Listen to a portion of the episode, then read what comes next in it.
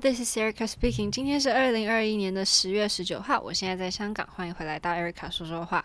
今天呢，终于可以跟大家分享一下我们在台上发生的一些有趣的事情。因为其实这一次还蛮紧张的，因为台风的关系，我们很多应该有的排练是没有排到的。就比如说像我们现在有 cast A、B、C、D 嘛。然后 cast C 就甚至连在台上整个从头到尾 run 过一次的机会都没有，这样就是可能说在 cast B 连之前跳个三幕，然后 cast D 连完之后跳一个序幕，cast A 连完之后跳个二幕，然后可能一幕有一些东西根本就没有在台上跳过这样子，然后就会变成说。心里很没有底，因为从头到尾连就包括什么抢装啊，然后一些道具啊。如果你在没有尝试过的话，直接在台上演出，其实是会，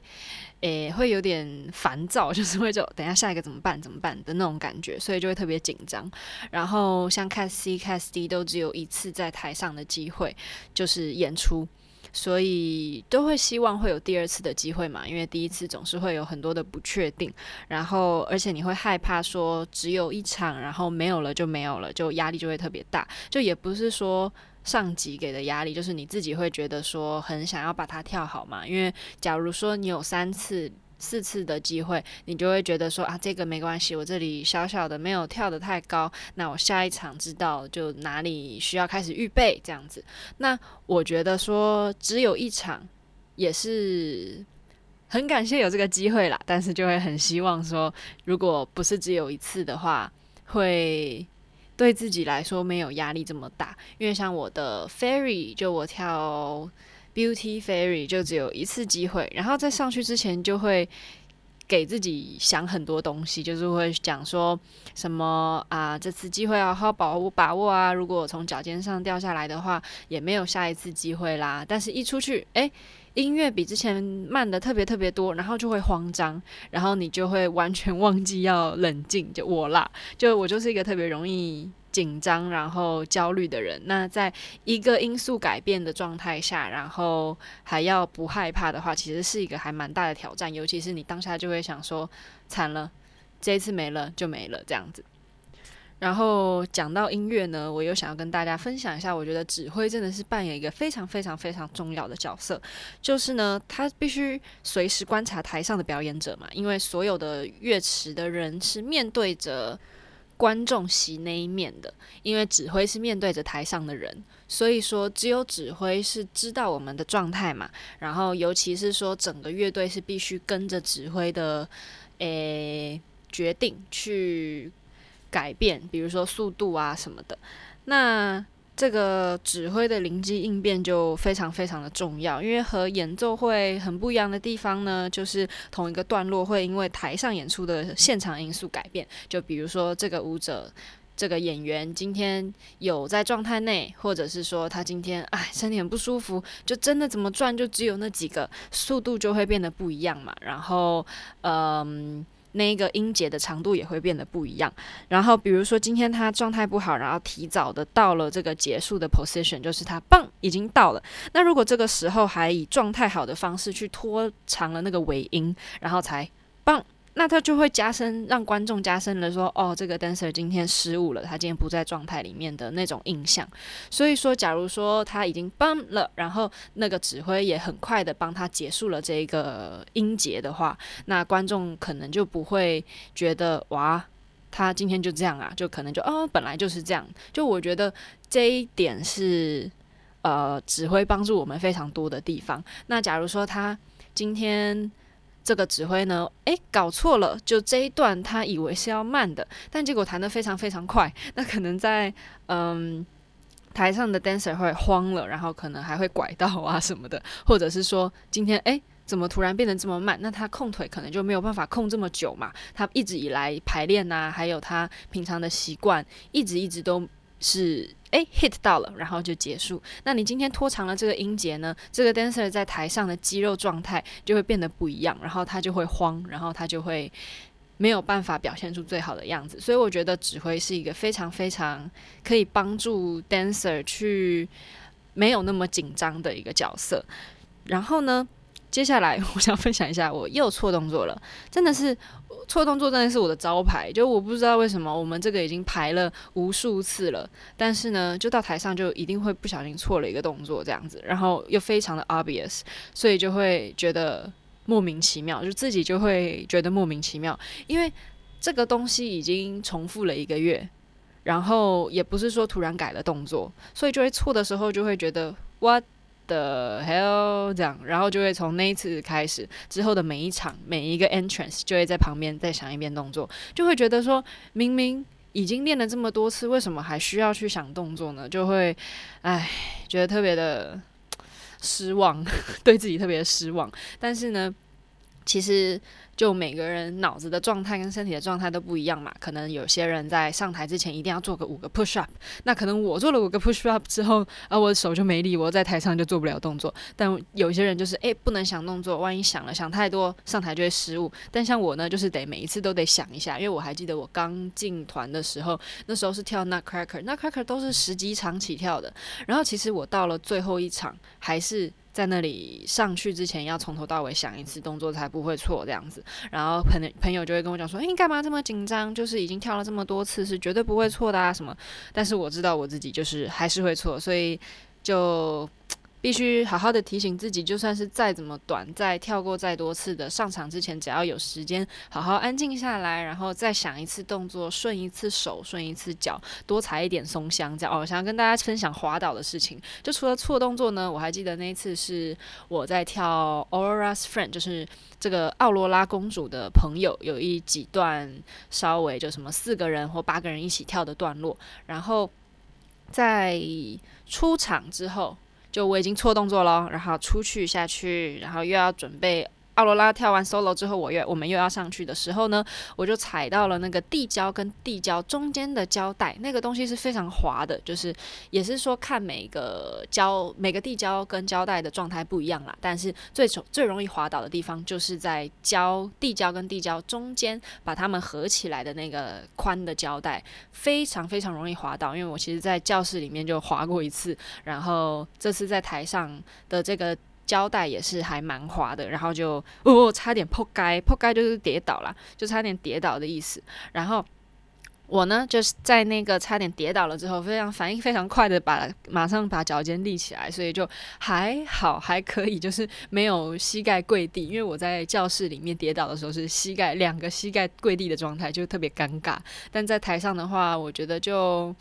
灵机应变吧。然后下去之后，我就踩了特别特别多的松香。松香是一种。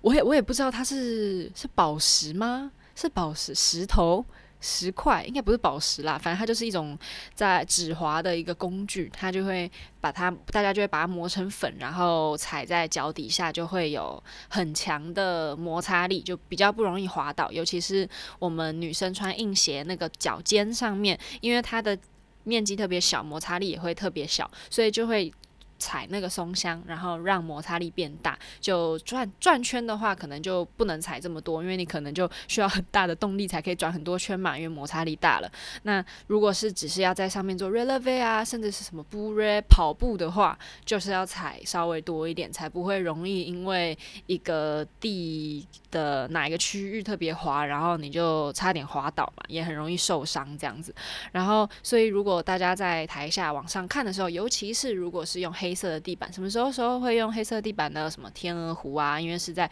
比较暗的状态嘛，就天鹅湖在。湖里面肯定是黑色的地板呐、那可是假如说是像什么爱丽丝啊，我们就会用白色的地板。那黑色的地板就特别容易会看得到台上会有一点一点白白的圆圈或者是粉末这样，那个就是舞者踩的松香。那这个松香呢，就通常会放在一个小小的木盒子里面。这个木盒子也没有到很小啦，就是两只脚可以在里面踩。因为假如说直接撒在地上，它可能会到处都是啊。那男孩子可能不需要这么多松香，因为他们是穿软鞋，摩擦力本来就比较大，那他们如果再踩松香的话，可能在转圈的时候呢，那个脚底就是鞋底会在地板上面摩擦，然后他的脚可能就会脱离他的鞋子，或者是有时候舞者会想要把松香放在鞋子里面，脚后跟才比较不会容易掉下来之类的。那这个时候如果是放在木盒子里面，就比较不会说到处都是不想踩的人踩到，然后想踩的人没有这样子。那这个松香呢，是我在。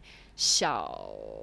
没有，就国中的时候，我就第一次看到松香，我就啊，好酷哦！就是它其实本来是一块一块的石头，然后你去用。脚硬鞋踩的时候，它就会这样嘎吱嘎吱，然后就会变得碎碎的一块块，然后再把它平均的踩在脚底下。我就觉得哇，这是专业舞者才会有这个松香，很酷哦。然后结果之后就是拜托后台的松香在哪里？拜托哥哥姐姐松香在哪里？这样，因为就很怕自己破开。对，这个就是好呃小小的跟大家介绍一下松香。然后我这次有跳猫这个角色，这个猫呢是在。呃，三幕的时候会有不同的 couple 来祝福这个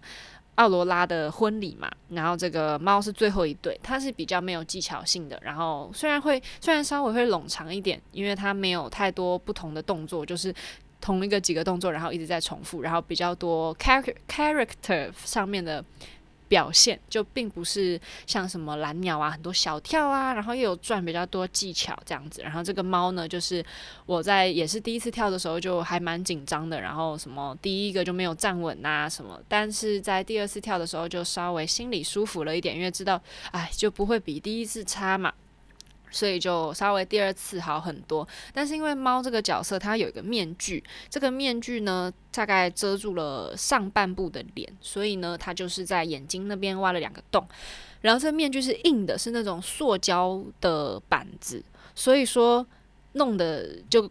硌的脸其实还蛮痛的，就是它会压在你的脸，因为是在。放在假发里面，所以要比较紧一点，才不会掉下来。然后其实如果稍微人家撞到一下的话，它歪了就歪了，就除非你拿两只手去扶正它，要不然它就是那个歪的状态。你再怎么用你的脸去扭曲它，它也回不来这样子。然后这一次演出呢，就刚好我的舞伴就不小心有碰到一下，因为我的舞伴也是戴一个很大的那种面罩，他的是几乎把整个脸都遮住，然后上面还有毛茸茸的这样啊，我的那个就是一个小塑胶板，上面一点点小毛。哦这样，